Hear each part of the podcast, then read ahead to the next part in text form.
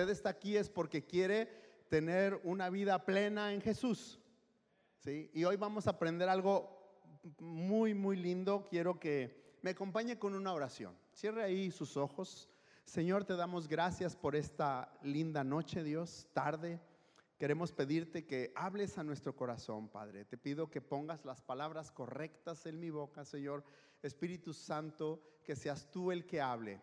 Pon en el corazón de mis hermanos, Señor, un corazón dispuesto, un corazón enseñable. Quitamos todo um, perturbación, Señor, cualquier estrategia del enemigo que quiera evitar, Señor, que esta palabra llegue y transforme nuestro espíritu, nuestra mente, nuestro corazón, Señor. Abrimos, Señor, y nos disponemos a recibir tu palabra en el nombre de Jesús. Amén. Quiero leerle rápidamente solo un texto bíblico que es en el Evangelio de Juan, eh, capítulo 4, versículo 4, perdón, desde el 3, dice, y salió de Judea y se fue otra vez a Galilea y le era necesario pasar por Samaria. Repita conmigo, me es necesario. Ahora dígale al que está junto a usted, dígale, te es necesario. Y bueno, quiero que eh, disponga esta palabra que vamos a recibir, sé que Dios va a hablar porque nos es necesario escuchar la palabra de Dios. Diga conmigo, me es necesario escuchar la palabra de Dios. En nuestra vida cristiana habrá cosas sin opción que no podemos hacer, que serán necesarias hacer, perdón, que las tenemos que hacer porque es para mejorar nuestro caminar en Cristo. Entonces siempre vamos a tener cosas que hacer necesariamente para que nuestra vida en Cristo crezca. Y hay cosas seculares, espirituales necesarias que tenemos que hacer. Cosas seculares como me es necesario trabajar porque tengo unos hijos bien dragones y tengo una esposa que también me, no me quita el dinero, me lo pide. Entonces me es necesario trabajar, como es necesario también comer. Yo veo que muchos aquí siempre veo que están necesitando comer porque los veo bien robustos. Hay cosas necesarias en esta vida, ¿sí? Como dormir, es necesario que amemos, es necesario bendecir a los demás, es necesario hablar. Y los esposos saben que las mujeres les gusta hablar, ¿verdad? A veces no hay quien en las calles. Fíjese que en el lado de mi esposa y mío, a mí es el que me gusta hablar más. A veces en la noche ya estamos ahí al final del día, ¿cómo te fue? ¿Cómo esto? Y de un de repente estoy en un monólogo porque ella ya está bien dormida. Pero es necesario hablar, ¿sí? Como también es necesario descansar, ¿sí? Es necesario vacacionar y bueno, hay muchas cosas que son necesarias en esta vida, que es necesario que hagamos. Pero era necesario que Jesús hiciera muchas cosas en esta tierra. El plan divino que Dios tenía para Jesús hacía que su itinerario o su recorrido de cada día fuera para bendición a cada persona a la que él iba a ver. ¿Por qué? Porque tenía que llevar esa salvación al mundo. Entonces cada día era tan importante. Y bueno, vamos a ver cómo era un lunes, cómo era un martes en la vida de Jesús. ¿Qué le era necesario hacer a Jesús? Y es tan importante que nosotros aprendamos de esto que hoy vamos a ver. Una historia linda. A mí me gusta mucho esta historia. Creo que el evangelista, que es Juan, este, es el único que la menciona. No la menciona ni Marcos, ni Lucas, ni Mateo. Solo Juan es el único que menciona esta historia y es la historia de la mujer samaritana. Creo que la mayoría se la saben, pero vamos a ver cómo era necesario, porque era necesario que Jesús, dice allí en el versículo 3 del Evangelio de Juan, que le era necesario pasar por Samaria. Pero bueno, vamos a leerla, dice, vamos a repetir ahí el versículo 3. Yo no sé si fue un lunes, si fue un martes, qué día fue, pero vamos a ver cómo se desarrolla la historia. Dice ahí tres, salió de Judea, Judea estaba en el sur de Israel, iban a ir a Galilea que estaba en el norte del país. Eran aproximadamente 180 kilómetros los que tenían que caminar a golpe de calcetín. No había tren, no había metro, A lo mejor había burro, pero no tantos, y tenían que ir a pie. 180 kilómetros más o menos tenía que recorrer. Pero fíjese lo que dice ahí, versículo 4. Bueno, dice, salió de Judea y se fue otra vez a Galilea, al norte, y le era necesario pasar por Samaria. La mayoría de los judíos rodeaban Samaria. Tenían que ir por el eh, río Jordán o por eh, rodear toda la orilla de Samaria porque no querían pasar por Samaria. Pero dice la escritura que a Jesús le era necesario pasar por Samaria. Repite otra vez conmigo, me es necesario. Y Jesús sabía por qué tenía que pasar por ahí. Por la ciudad donde él tenía que pasar, algo importante iba a pasar, iba a suceder.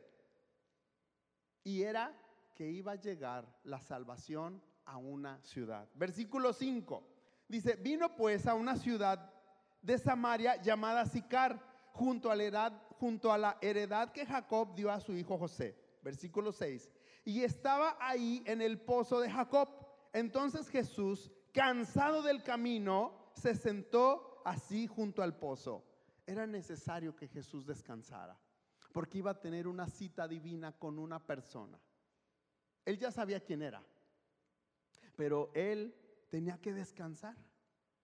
Y era necesario. ¿Sabe que a veces usted y yo necesitamos poner una pausa? A veces los afanes de este mundo nos agobian. Es necesario descansar en el Señor. Es necesario poner nuestra confianza en el Señor. Y Jesús tenía que descansar. Eso mostraba la humanidad de Jesús. A veces nosotros, tristemente, en nuestro diario vivir, no tomamos un descanso. No hacemos un tiempo para sentarnos, para reflexionar. Pero Jesús lo hizo y se sentó. ¿Sí? Dice ahí, les cuento más o menos, de donde ellos estaban a la ciudad de Sicar eran 86 kilómetros que se los tenían que aventar caminando. ¿A qué horas habían salido el día temprano? No lo sé, pero tenían que caminar todo ese tiempo. A veces nosotros vamos al Oxxo y dos cuadras y nos cansamos. Y Jesús no. Eh, dicen por ahí los historiadores que Jesús debió de haber tenido una muy buena condición física. Entonces nosotros necesitamos aprender a que toda nuestra vida gira en torno del Señor y Él nos va a fortalecer para hacer cualquier actividad que nosotros hagamos. Seguimos leyendo. Dice que se sentó así junto al pozo. Era como la hora sexta, las doce del día más o menos. Versículo 7. Vino una mujer de Samaria a sacar agua y Jesús le dijo, dame de beber. Yo puedo abrir otra cosa aquí. Es necesario tener comunicación, hermanos. Es necesario tener esa convivencia. Y déjeme decirle una cosa. A veces nosotros aquí en la congregación pues no conocemos quizás al hermano que está al lado, al que está atrás, solo le podemos ver, este, digo, el que está atrás, al de adelante, solo le puede ver la nuca. Pero es necesario que nosotros tengamos esa comunicación entre nosotros mismos. Es tan importante, hermanos. Y Jesús habla con la mujer y le dice, dame de beber siendo que era una mujer samaritana, no se podían ver judíos y samaritanos, tenían pleito casado. Versículo 8, pues sus discípulos habían ido a la ciudad a comprar de comer. La mujer samaritana le dijo, ¿cómo tú, siendo judío, me pides a mí de beber, que soy mujer samaritana, porque judíos y samaritanos no se tratan entre sí? Y aquí yo puedo ver otro mes necesario. Es necesario romper las barreras sociales. Jesús tuvo que romper ese estereotipo de que judío y samaritano no se hablaban. Pasa lo mismo con nosotros. Es tan necesario que nosotros hablemos la palabra de Dios, pero a veces no lo hacemos porque no, ¿qué van a decir? No, ¿qué van a pensar de mí? Imagínate si Jesús hubiera dicho, ¿qué van a pensar de mí? Que estoy hablando con una mujer. Pero le era necesario hablar con esa mujer. Y yo te pregunto a ti,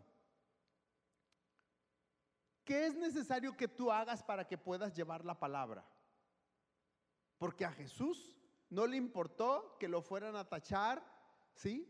De que te estaba hablando con alguien incómodo para los judíos, ¿no?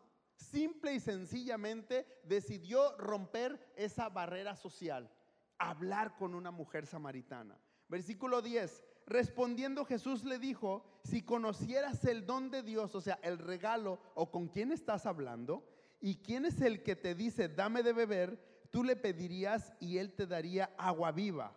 Versículo 11, la mujer le dijo, Señor, no tienes con qué sacarla y el pozo es hondo. ¿De dónde pues tienes el agua viva? ¿Acaso eres tú mayor que nuestro padre Jacob, que nos dio este pozo, del cual bebieron él, sus hijos y sus ganados? Respondió Jesús y le dijo, cualquiera que bebiere de esta agua volverá a tener sed. Versículo 14. Mas el que bebiere del agua que yo le daré, no tendrá sed jamás, sino que el agua que yo le daré será en él una fuente de agua que salte para vida eterna. Jesús sabía que al hablar con ella estaba hablando su poder transformador. Es necesario hablar nosotros esa palabra, porque en la palabra de Dios se encuentra un poder transformador. ¿Está de acuerdo conmigo? En la palabra de Dios encontramos ese poder transformador. Jesús estaba hablando que cuando esta mujer probara de esa agua, su vida no iba a ser la misma. Iba a ser transformada. Iba a ser cambiada. Por eso le era necesario hablar de ese poder transformador. Versículo 15, la mujer le dijo, Señor, dame de esa agua para que no tenga yo sed, ni venga aquí a sacarla. Versículo 16, Jesús le dijo, ahí es donde la mujer yo creo que dijo, ya empezamos mal. Respondí, dice, Jesús le dijo, ve, llama a tu marido y ven acá. Dios conoce la vida de cada uno de nosotros. No podemos ocultarle nada. Nada podemos ocultarle. Él sabe, como dicen por ahí, de qué pie cojeamos y qué es lo que necesitamos. Esta mujer necesitaba ser transformada, necesitaba ser liberada, necesitaba que ese vacío que había en su corazón fuera lleno por esa agua viva. Después, dice allí en el versículo 17, respondió la mujer y dijo, no tengo marido. Jesús le dijo, bien has dicho, no tengo marido porque cinco maridos has tenido. Sí que había pasado yo creo que todo el pueblo por su trayectoria de esta mujer. Le dijo, cinco maridos has tenido. Y el que ahora tienes, o sea, el sexto, dice, tampoco es tu marido. Y el que ahora tienes no es tu marido. Y déjeme decirle algo importante, es necesario muchas veces hablar la verdad. A veces duele, yo creo que a esta mujer no le gustó mucho que le hubieran dicho que había tenido cinco maridos y que el sexto tampoco era su marido. Pero es necesario hablar con la verdad.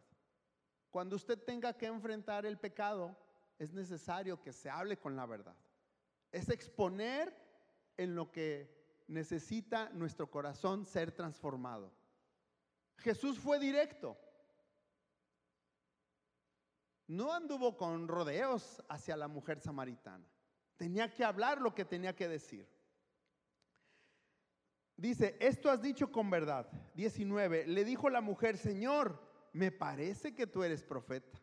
No le adivinaste, me dijiste lo que estaba sucediendo en mi vida.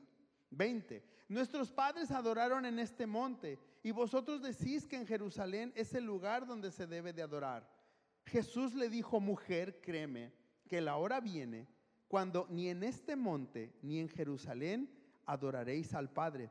Vosotros adoráis lo que sabéis, nosotros adoramos lo que sabemos, porque la salvación viene de los judíos. 23. Mas la hora viene y ahora es cuando los verdaderos adoradores adorarán al Padre en espíritu y en verdad, porque también el Padre tales adoradores busca que le adoren. Es necesario que nosotros aprendamos a adorar al Señor, hermanos. Es necesario. 24. Dios es espíritu y los que le adoran en espíritu y en verdad es necesario que adoren. Le dijo la mujer, sé que ha de venir el Mesías llamado el Cristo. Cuando Él venga, nos declarará todas las cosas. Jesús le dijo, yo soy el que habla contigo. Esta mujer, yo creo que al escuchar eso, sus entrañas se han de ver estremecido. Estar hablando con el redentor del mundo, que le había dicho lo que era necesario que esta mujer debería de escuchar.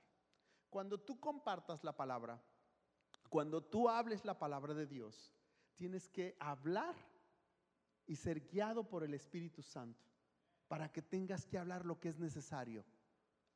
Amén. Versículo 28. Entonces la mujer dejó su cántaro y se fue a la ciudad y dijo a los hombres, venid, ved a un hombre que me ha dicho todo cuanto he hecho, ¿no será este el Cristo? Entonces salieron de la ciudad y vinieron con él. Era necesario que esta mujer hablara de su encuentro. Es la primer mujer predicadora. Definitivamente que ella fue tocada por el Señor. Y lo primero que llegó fue y habló con los hombres de lo que había pasado en, esa, en ese momento de su vida. Entonces es tan importante que nosotros sepamos hablar en el momento correcto, con las palabras correctas, hablar lo que es necesario. Cuando tú decides hacer lo necesario para que tu itinerario que Dios tiene cada día de tu vida, llevarás libertad, llevarás sanidad y llevarás salvación a cada persona que tú hables. Pero es necesario que ese itinerario de cada día sea guiado por el Señor. No por tus emociones, por tus sentimientos. Ahí donde tú estés, en tu trabajo, en tu escuela, en tu negocio, con tu familia, es necesario que ese itinerario de cada día, ese lunes, ese martes, ese domingo, sea guiado por el Espíritu Santo. Versículo, uh, bueno, 39 ahí mismo de Juan. Y fíjese lo que, la reacción por la que Jesús le era necesario haber pasado por Samaria. Dice, y muchos de los samaritanos de aquella ciudad creyeron en él por la palabra de la mujer, que daba testimonio diciendo, me dijo todo lo que he hecho. Versículo 40. Entonces vinieron los samaritanos a él y le rogaron que se quedase con ellos y se quedó allí dos días. Él iba de camino, pero tuvo que quedarse dos días para ministrar. 41. Y creyeron muchos más por la palabra de él y decían a la mujer, ya no creemos solamente por tu dicho, porque nosotros mismos hemos oído y sabemos que verdaderamente este es el Salvador del mundo. ¿Se da cuenta ahora la importancia de por qué le era necesario a Jesús pasar por Samaria? Él podía haber rodeado, él podía haber hecho muchas cosas, pero le era necesario pasar por Samaria. Y bueno, este solamente como es para nosotros importante los mes necesario. Y vamos a ver cinco cosas importantes en nuestra vida cristiana que es necesario que nosotros hagamos para poder decirle al Señor, toma mi itinerario, toma cada día de mi vida. Es necesario hacer estas cinco cosas. Hay más, pero vamos hoy a aprender cinco cosas. ¿Está dispuesto? ¿Quiere aprenderlas? Bueno, para poder llevar a cabo ese itinerario vamos a ver. Y la primera cosa que nos es necesario hacer es vivir en santidad.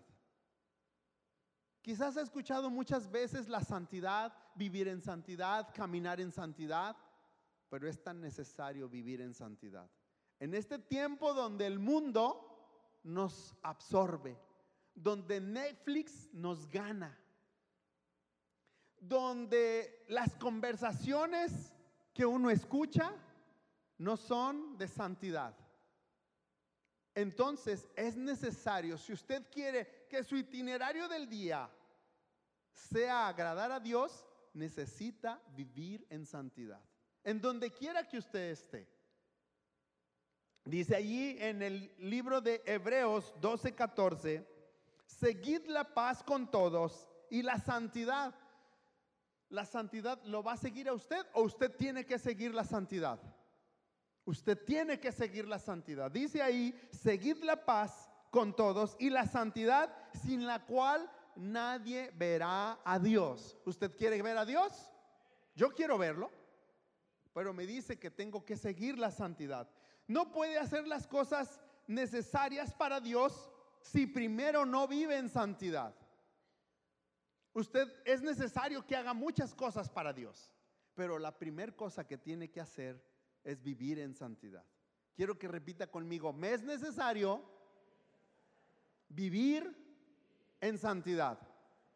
La edad que usted tenga, sea un adolescente, sea un joven, sea una persona adulta, sea una persona mayor, es necesario que vivamos en santidad. De verdad que eh, ya tengo varios kilómetros recorridos en la vida cristiana y creo que cada vez va más y más y más el pecado en esta tierra. Estamos de acuerdo que el Señor creo que viene pronto, amén. Pero yo le pregunto, ¿usted está preparado para cuando Él venga? ¿Usted está viviendo en santidad? Y la santidad no es de estar aquí en la iglesia, sí hermano, yo voy todos los domingos. Sí, hermano, en la mañana lloro por mis conflakes. Sí, hermano, yo le predico a quien usted se imagina, no se imagina. Qué bueno, qué bueno que lo hace. Pero es muy diferente el que nosotros vivamos en santidad. Que nosotros tratemos de agradar al Señor. La santidad es la conexión con Dios para tener una vida de frutos y armonía con Él y con cada creyente. Se lo repito. La santidad es la conexión con Dios para tener una vida de frutos y armonía con Él y con cada creyente. Usted no puede vivir en santidad si usted eh, tiene esa comunión con el mundo. Y me refiero a comuniones a hacer las cosas que el mundo hace. No le estoy diciendo que no le comparta a su vecino de al lado o que no hable con las personas que no conocen del Señor. Por supuesto que lo tenemos que hacer. Fue lo que hizo Jesús cuando fue con la mujer samaritana. Pero yo me refiero a tener esa comunión con las cosas que el mundo hace. Eso nos evita que tengamos esa santidad. Dice Efesios 4, 22 eh, a 24, Pablo le escribe tan puntual a la iglesia que está en Éfeso y le dice, en cuanto a la pasada manera de vivir, a la pasada, no a la presente. Póngase a pensar un momentico así chiquito, cómo era su pasada manera de vivir. Aunque yo crecí en un hogar cristiano, pero tuve una pasada manera de vivir la cual me avergüenza. Pero yo le pregunto, póngase a pensar un poquito en su pasada manera de vivir. Y a lo mejor usted está diciendo, es que es que no es pasada, sigue siendo presente. Suena un poco duro, pero a veces puede ser cierto. Pero dice, en cuanto a la pasada manera de vivir, despojaos del viejo hombre que está viciado conforme a los deseos engañosos. A veces es, tanto que dice que está viciado, que ya no puede dejar. 23. Y renovaos en el espíritu de vuestra mente. Nosotros tenemos la obligación de renovar ese espíritu, de renovar nuestra mente. 24. Y vestíos del nuevo hombre creado según Dios en la justicia y santidad de la verdad. Entonces, no puede seguir vistiéndose como el mundo se viste. Dice que nos tenemos que revestir, ponernos una vestidura extra, porque no podemos seguir vistiendo como el mundo viste. Entonces es necesario que nosotros vivamos en santidad. ¿Está conmigo? Es necesario vestirnos en santidad. El siguiente punto que es necesario que nosotros tenemos que hacer es permanecer y vivir en su palabra. Mire que no hay otra forma por la cual nosotros podamos estar vivos por dentro más que por la palabra de Dios. Necesitamos la palabra de Dios. En cualquier momento, la palabra de Dios es actual. Cualquier circunstancia que usted esté viviendo, aquí va a encontrar. Cualquier consejo que usted necesite, lo va a encontrar en la palabra. Hace tiempo, una situación ahí en mi negocio, y recuerdo que yo le decía, Señor, necesito que me hables y me digas qué tengo que hacer. Y el Señor me dice, pues lee mi palabra. Y bueno, me metí a la palabra de Dios. Y así de esas veces, no estoy diciendo que, que no funcione, de esas veces que abrí la Biblia y donde abrí la Biblia, me puse a leer y el Señor me habló, o sea que de dedazo. Y el Señor me habló. Y yo le dije, Señor, gracias porque eres tan bueno. Pero si nosotros tenemos esa comunión en la palabra todos los días, en cualquier momento, el Señor cuando usted ocupe una respuesta, el Señor la va a tener la respuesta. Entonces ahí va a ser necesario vivir y permanecer en la palabra de Dios. ¿Por qué permanecer en la palabra de Dios? En la palabra de Dios encuentro conocimiento. Escuche bien, conocimiento. Encuentro paz. ¿Ha perdido usted a veces la paz? Yo he perdido la paz. Ha habido circunstancias, enfermedades, problemas con la familia y hemos perdido la paz. Pero en la palabra encuentra eso, encuentra la paz, encuentra esperanza. ¿Ha sentido que a veces no tiene esperanza de lo que vendrá? En la palabra lo encuentra, encuentro amor. Porque cuando yo leo la palabra y veo cómo Dios me habla, encuentro ese amor. Es necesario buscar la palabra de Dios. Encuentro consuelo. Encuentro provisión. Creo que estamos tan retados a que en cada momento de nuestra vida, en cada instante, en cada minuto, en cada suspiro, necesitamos la palabra de Dios. Porque no podemos hacer nada si ella no nos manda. Encuentro salvación, encuentro dirección, pero ¿sabe qué? También encuentro disciplina. ¿La disciplina es necesaria? Sí es necesaria. Encuentro aliento. Podemos buscar el montón de cosas que encontramos en la palabra. Dice en Hebreos 4, 12, 13, yo creo que la mayoría se lo sabe, porque la palabra de Dios es viva y eficaz ¿Cómo es? Viva y eficaz. Y más cortante que toda espada de doble filo. O sea, por donde le busque, cuando el Señor le dé un espadazo, por todos lados lo va a cortar. Así eran las espadas romanas, tenían filo por los dos lados. O sea, por donde entrara, lo iba a herir. Y así es la palabra de Dios. Por donde entre, el Señor le va a hablar. Solo necesitamos algo, tener un corazón dispuesto. Si su corazón no está dispuesto, la palabra va a entrar por aquí y va a salir por acá. Entonces es necesario que la palabra llegue a nuestra mente y baje a nuestro corazón. Es donde el corazón empieza a ser transformado. Es donde nuestra vida empieza a dar ese fruto. Sigue diciendo, y más cortante que toda espada de dos filos, y penetra hasta partir el alma. Le cuento un poquito el testimonio de una mujer. No está usted para saberlo, ni yo para contarlo, ni le voy a decir quién es, pero le voy a decir. Esta mujer necesitaba del Señor. Ella tenía que ser transformada por el Señor. Ella necesitaba eh, esa palabra que la retara, que la ayudara, que la sacara donde ella estaba. Y recuerdo muy bien, yo la conocí y la conozco, y esta mujer un día llegó a la iglesia. Como dijo Javi, soy de Guadalajara. A la mayoría creo que los conozco. Este, y bueno, allí en Guadalajara, en la iglesia donde íbamos, el Señor empezó a hacer algo con ella, ella llegó y empezó a, ir a la iglesia porque acompañaba a su mamá a la iglesia. Y bueno, no quería dejarla sola, ¿no? Su mamá le habían recomendado a la iglesia y ella empezó a ir a esta iglesia.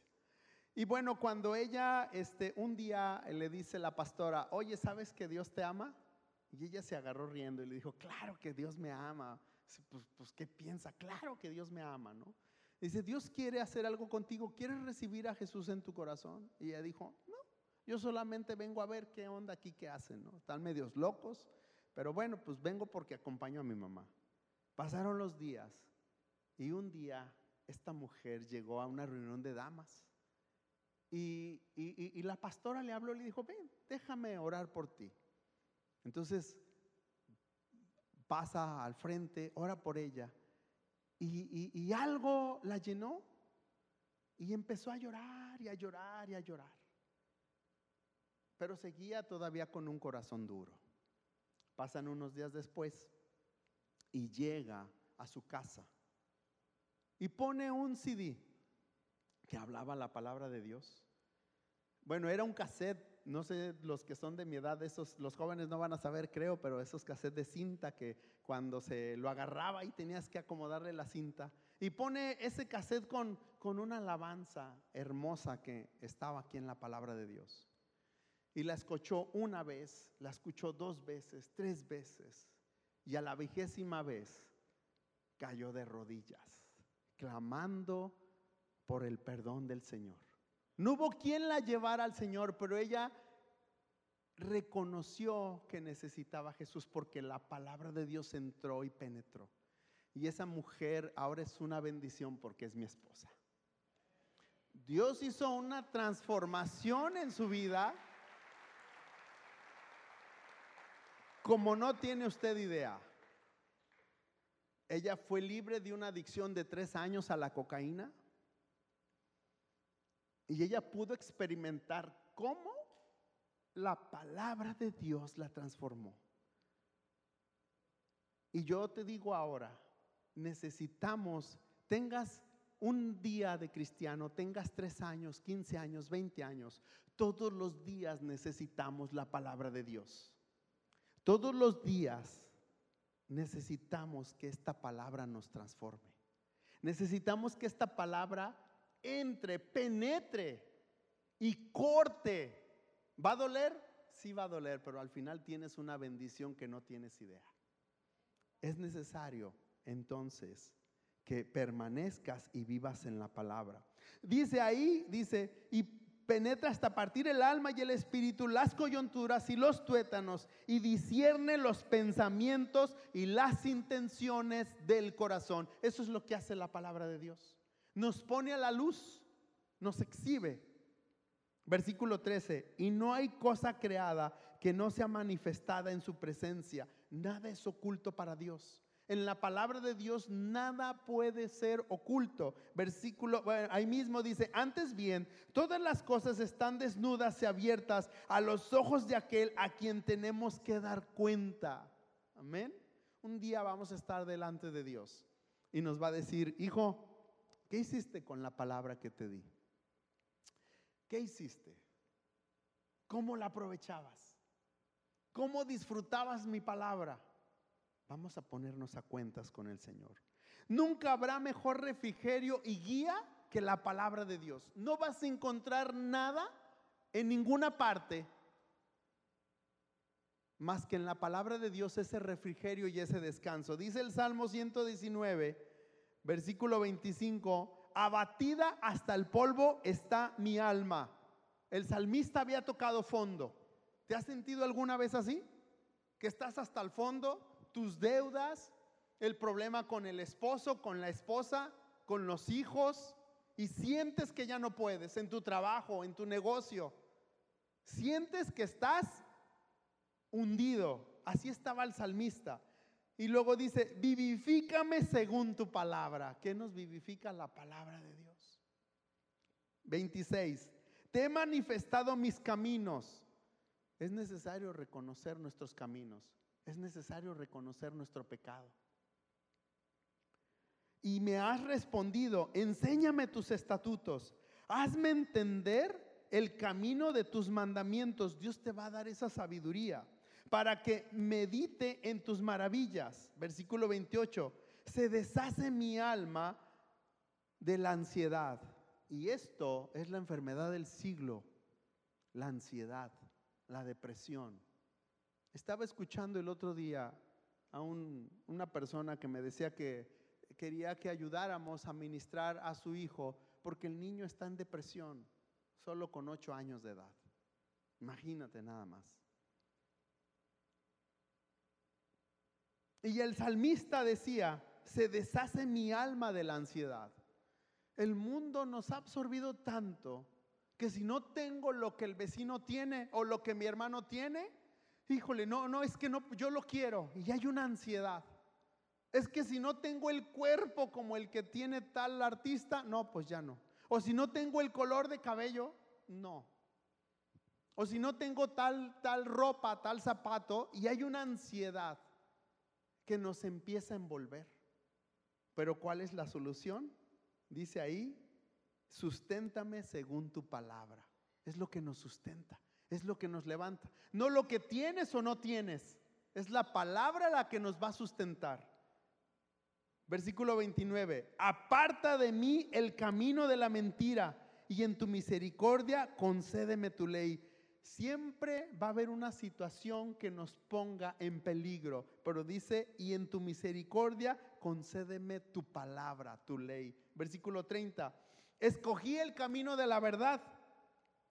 He puesto tus juicios delante de mí.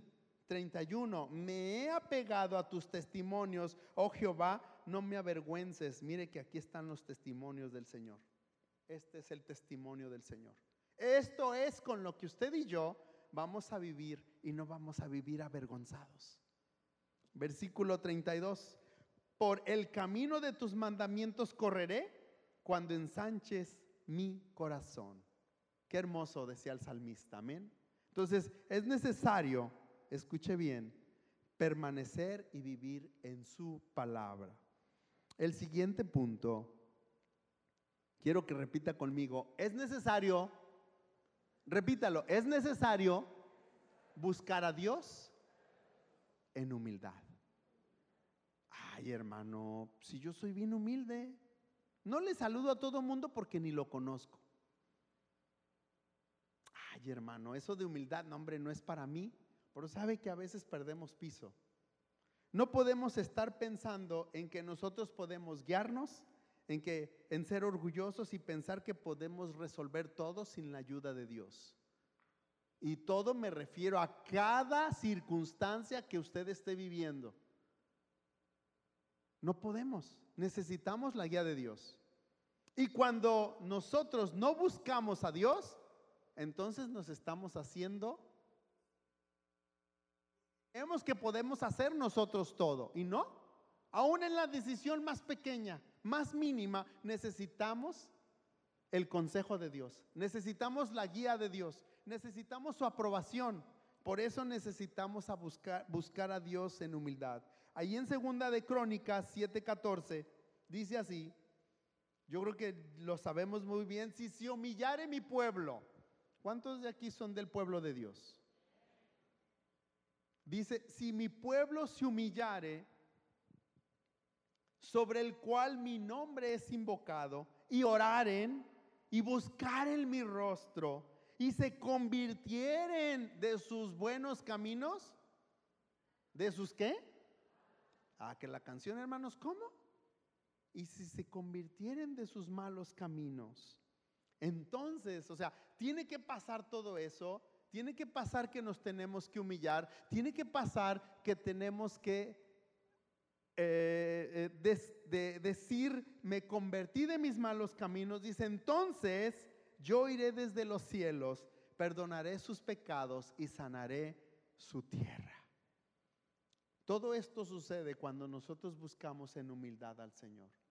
Cuando reconozco que mis caminos no han estado bien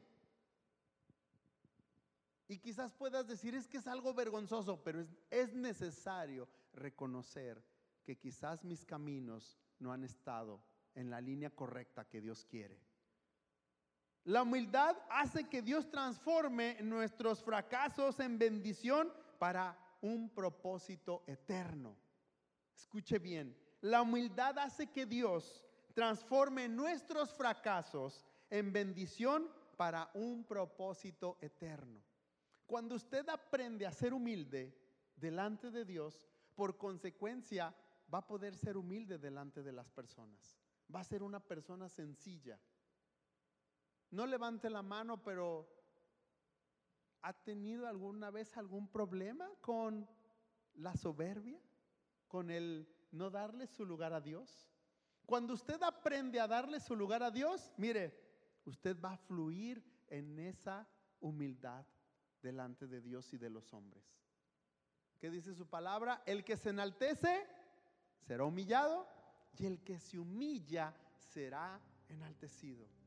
Entonces es tan importante que usted busque a Dios en humildad. Dice Proverbios 3, 5 y 12, ah, el, el rey Salomón sabía de lo que estaba hablando. Dice ahí, fíate de Jehová de todo tu corazón, o sea, pon toda tu confianza en el Señor, no en tu confianza propia. Ay, es que yo soy bien chicho para hacer, así decimos en Guadalajara, para hacer los negocios. Yo no necesito que alguien me dé algún consejo. Mm, mm, mm, Decía el rey Salomón, fíate, confía en Jehová de todo tu corazón. No solamente la mitad, todo el corazón, todo tu pensamiento, tu alma, tu espíritu, todo tu corazón. Y no te apoyes en tu propia prudencia.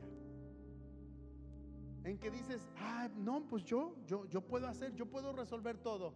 Dice, no te apoyes en tu propia prudencia. Nunca confíe en usted mismo. Solamente ponga su confianza en Dios. Porque desde el día que usted confía en usted mismo, le está diciendo a Dios, no te necesito. Porque confío en mí es necesario que ponga toda su confianza en Él. 6. Reconócelo en todos tus caminos. ¿En cuántos? ¿No lo escuché? ¿En cuántos? En todos. No en unos cuantos. ¿Necesitas hacer un negocio? Pídele a Dios sabiduría. Joven señorita, ¿estás buscando el amor de tu vida? Dile al Señor que te ponga quién es. Yo recuerdo cuando conocí a, la que es mi esposa, ya por 28 años. Yo le decía, Señor, mándame a la mujer más bella del planeta. Y el Señor exageró.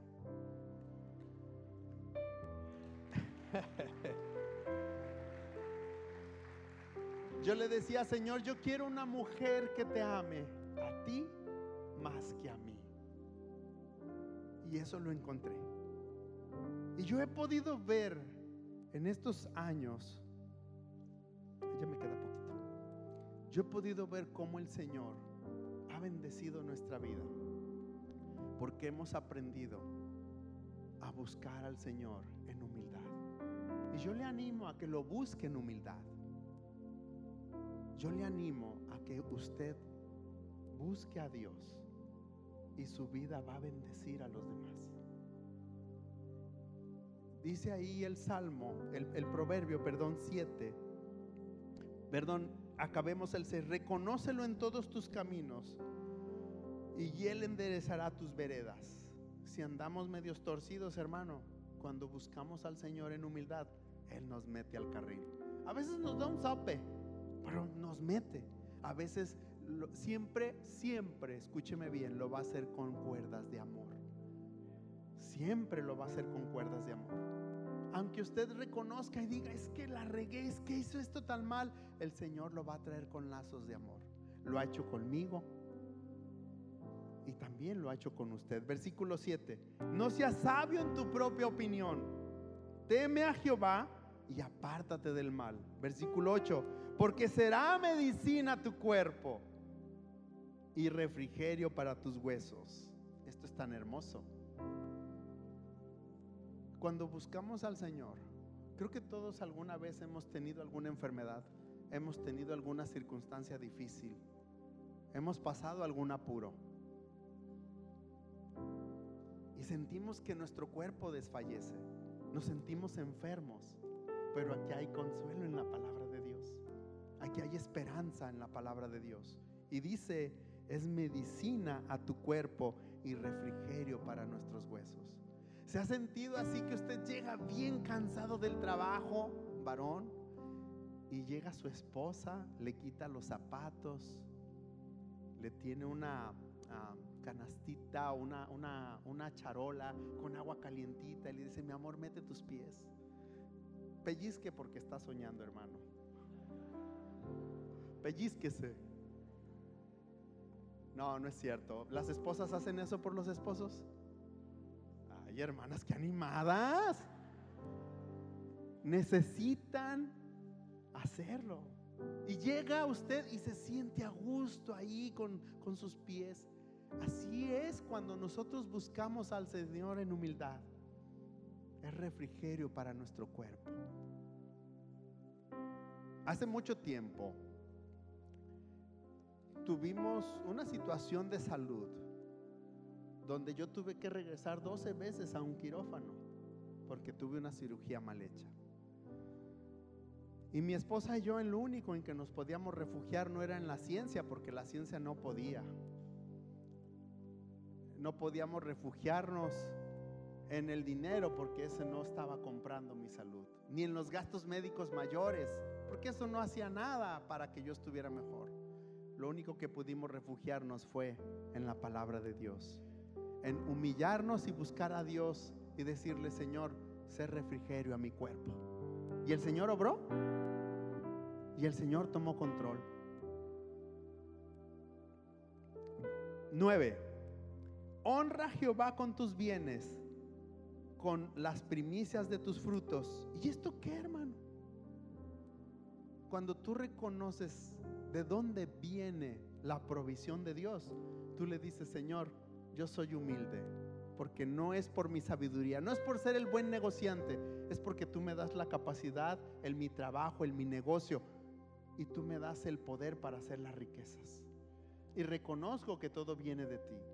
Fíjese que es tan necesario. Eh, allí mi esposa tiene negocio, yo también.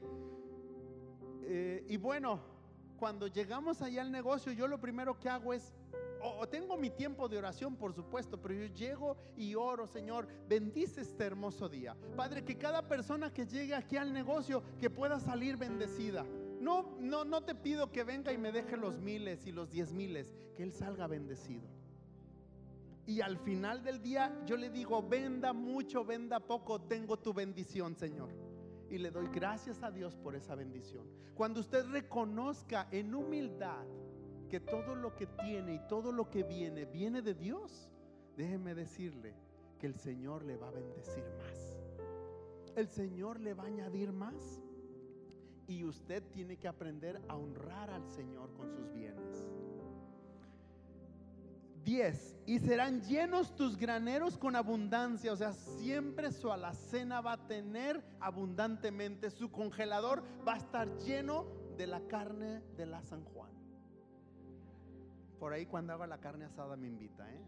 Porque ya le estoy dando el tip cómo llenar su congelador siempre va a tener, mire algo que yo he aprendido y eso lo aprendí de mi esposa, aunque ella eh, se hizo cristiana cuando era un poco más grande, pero siempre que iba alguien a la casa, tenía que salir con algo de la casa. Y yo le decía, oye amor, pues, pues, pues nos vamos a quedar, te estás descompletando la semana. Pero yo aprendí que cuando damos es como recibimos. Entonces, toda la provisión que llegue para su casa, recuérdelo de quién viene, de parte de Dios. Reconózcalo. Dice, serán llenos tus graneros con abundancia y tus lagares rebosarán de mosto. 11. No menosprecies, hijo mío, el castigo de Jehová, ni te fatigues de su corrección. Ay, tenemos que tener aún humildad para ser reprendidos por el Señor. Porque el Señor a veces nos tiene que dar vara. Pórtese bien, hermano para que el Señor no le dé vara. Portémonos bien. Pero es necesario, aun cuando el Señor nos da una disciplina, reconocer que de Él viene, porque la necesitamos. Y porque eso va a meternos por el camino. Versículo 12. Porque Jehová al que ama castiga, como el Padre al Hijo quien quiere. Amén. Entonces, si usted recibe disciplina, es porque Dios lo ama. Amén. Reciba la disciplina con amor. El siguiente punto, me es necesario, diga conmigo, me es necesario pasar por la prueba. Híjole, ¿cómo que va a haber prueba, hermano? Sí, sí va a haber prueba. Haga de cuenta como cuando usted llegaba a la escuela y el maestro le decía, guarde todo, deje su pluma arriba y tenga, va a haber examen. Ay, Señor, no estudié. ¿Se recuerdan de eso? ¿Sí? Y ni siquiera había hecho el acordeón, hermano. Es necesaria la prueba en nuestra vida. La prueba nos hace crecer. La prueba nos hace madurar. La prueba nos hace reconocer que tenemos un Dios todopoderoso.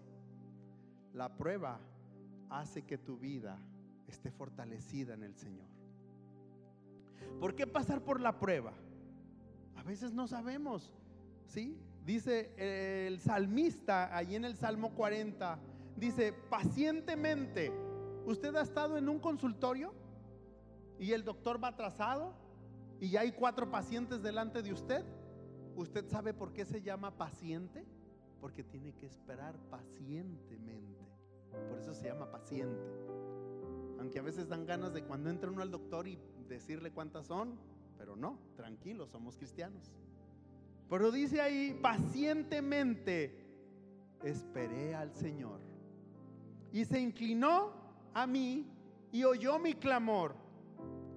Dios sí escucha cuando clamamos a Él. Versículo 2.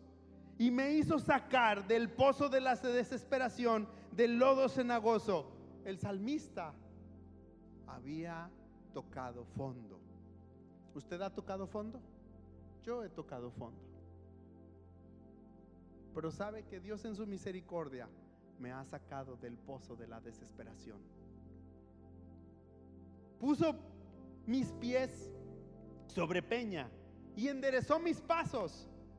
Puso luego en mi boca, ahí viene lo más hermoso y lo más lindo, cuando salimos de la prueba, hermano.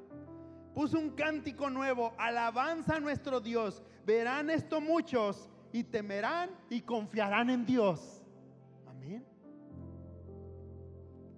¿Por qué la prueba? Porque los demás necesitan ver el poder manifestado en Dios sobre su vida. Eso es lo que Dios quiere mostrarnos. Todos los grandes hombres de la Biblia pasaron por esas pruebas. José, no me diga que José escogió la prueba que quería pasar. No, no escogió la prueba. Moisés tampoco. Ni Abraham el sacrificar a su hijo. Imagínese a Job todas las pruebas que pasó. Las pruebas llegan y no hay una vitrina donde usted pueda escoger y decir, ah, esta prueba está más fácil que esta. No, no, no, mejor voy a agarrar esta. No hay una vitrina donde usted escoja la prueba. Simple y sencillamente la prueba llega. No tenemos control de eso. Va a llegar. Llámese enfermedad. Llámese problema financiero. Llámese divorcio. Llámese separación. Llámese problema de identidad. La prueba va a llegar. Es necesaria que llegue. Porque eso nos va a hacer crecer. Eso va a hacer que pongamos toda nuestra confianza en el Señor. La vez pasada que estaba compartiendo la palabra aquí mismo, yo les decía que tuvimos una circunstancia muy difícil con nuestro hijo. Y fue una prueba que, que, como dicen por ahí, no se la deseo ni a mi enemigo, porque no tengo enemigos. Pero cuando mi esposa y yo y nuestra hija, que estaba con nosotros, lo único que podíamos hacer es decirle, Señor, ayúdanos en esta prueba. Necesitamos, Señor, que tú nos saques de esta prueba. ¿Y qué hizo la prueba? Nos hizo crecer nos hizo caminar tomados de la mano de Dios. Nos hizo poner toda nuestra confianza en el Señor. Y pudimos ver la victoria sobre nuestro hijo. Pudimos ver cómo ahora nuestro hijo está de misionero. Y ver cómo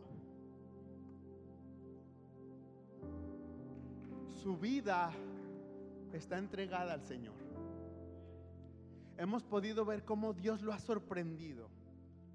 El otro día necesitaba para poder trasladarse a, a, ir a África, a estar allá de misionero. Y nos habló hace 15 días y nos dijo, papá, mamá, quiero que me ayuden a orar. Porque Dios puso en mi corazón ir para allá, pero se necesita el recurso.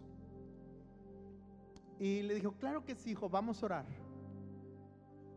Y en la noche me habla eh, mi socio de ahí del negocio y me dice, Chuy, quiero darte una noticia. Me dice, vino un hermano cristiano que preguntó por ti y le dije que no estabas. Y lo único que le comenté, bueno, pues me preguntó cómo estaban, qué estaban haciendo. Y ya le dije, pues está bien, su hijo anda de misiones, tenga. Y me dejó una mega ofrenda para, para su hijo. Tenga, aquí está.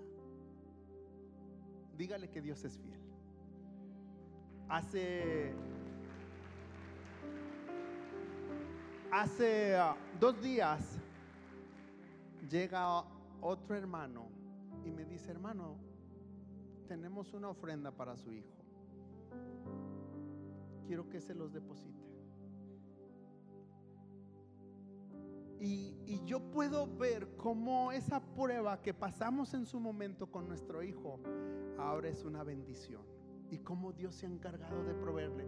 Porque él a dónde fue fue a estudiar consejería para libertad. Dice, porque yo quiero ayudar a más jóvenes a que salgan de esa atadura que el enemigo ha puesto. Y nuestro hijo creció en un hogar cristiano. A los 30 días de nacido lo presentamos a Dios. Y le dijimos al Señor, Señor, haz de él lo que quieras. Pero el enemigo lo quiso robar.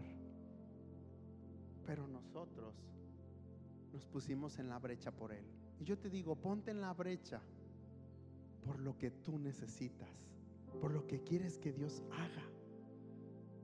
A pesar de la prueba que estés pasando, ponte en la brecha. Fíjense lo que pasaba la iglesia en Corintios o Pablo. Dice, por tanto, Corintios, 2 Corintios 4, 16, 18. Por tanto, no desmayemos. Antes, aunque este nuestro hombre exterior se va desgastando, el interior no obstante se renueva día con día, porque esta leve tribulación es leve lo que estás pasando cuando pones tu confianza en el Señor. Momentánea produce en nosotros un cada vez más excelente y eterno peso de gloria, porque la gloria del Señor es la que se manifiesta en tu vida. Amén.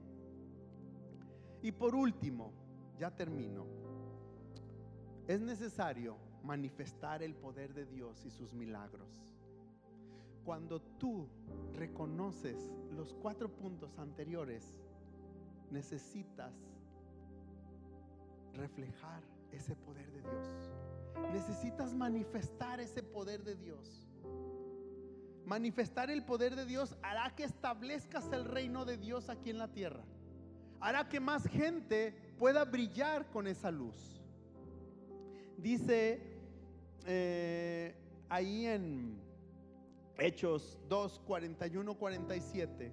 Así que los que recibieron su palabra fueron bautizados y se añadieron aquel día como tres mil personas y perseveraban en la doctrina de los apóstoles, en la comunión unos con otros, en el partimiento del pan y en las oraciones. Y sobrevino temor a toda persona y muchas maravillas y señales eran hechas por los apóstoles. Todos los que habían creído estaban juntos y tenían en común todas las cosas.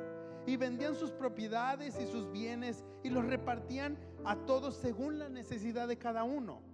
Y perseverando unánimes cada día en el templo y partiendo el pan en las casas comían juntos con alegría y sencillez de corazón alabando a Dios y teniendo favor con todo el pueblo, el Señor añadía cada día a la iglesia los que habían de ser salvos. Amén.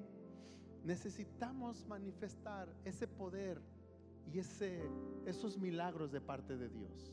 ¿Y quién lo va a hacer si no somos tú y yo? Ay, hermano, yo, sí, hermano, tú